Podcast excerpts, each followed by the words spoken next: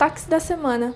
Fala pessoal, estamos começando os destaques da semana paulistana. Vem comigo para saber tudo o que rolou na capital. A partir do dia 12 de julho, a cidade de São Paulo vai oferecer a vacina contra o H1N1 para todas as pessoas com mais de 6 meses de idade. A vacinação contra a gripe segue acontecendo em escolas e instituições de ensino. E foi iniciada a vacinação contra a Covid-19 em pessoas com 38 anos ou mais.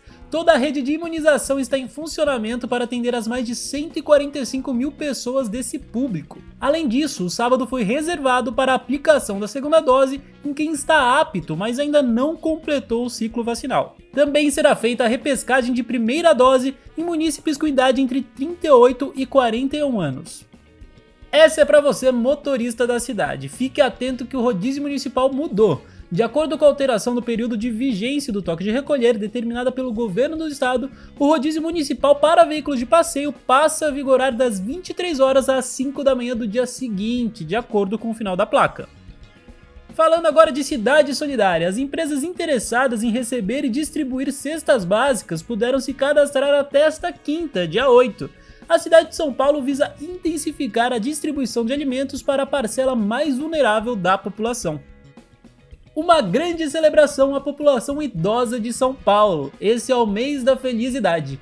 Durante todo o mês de julho, a Prefeitura de São Paulo, por meio da Secretaria de Educação, preparou uma série de eventos culturais online e gratuitos destinados a esse público. A ação destaca artistas idosos debatendo sobre o acesso à cultura, lazer, saúde e direitos básicos de pessoas nessa faixa etária.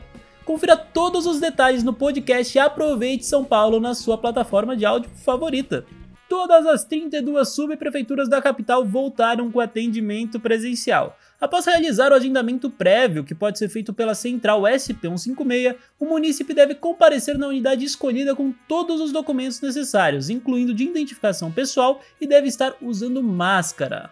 Também foi iniciada a retomada gradual do atendimento presencial de alguns equipamentos municipais. Unidades do Descomplica SP, Telecentros e FabLab já estão realizando atendimento, mediante agendamento prévio. Confira os horários e procedimentos, além de outras notícias, no capital.sp.gov.br, o famoso site da Prefeitura de São Paulo. É isso, pessoal. Eu falo com vocês semana que vem. Até a próxima.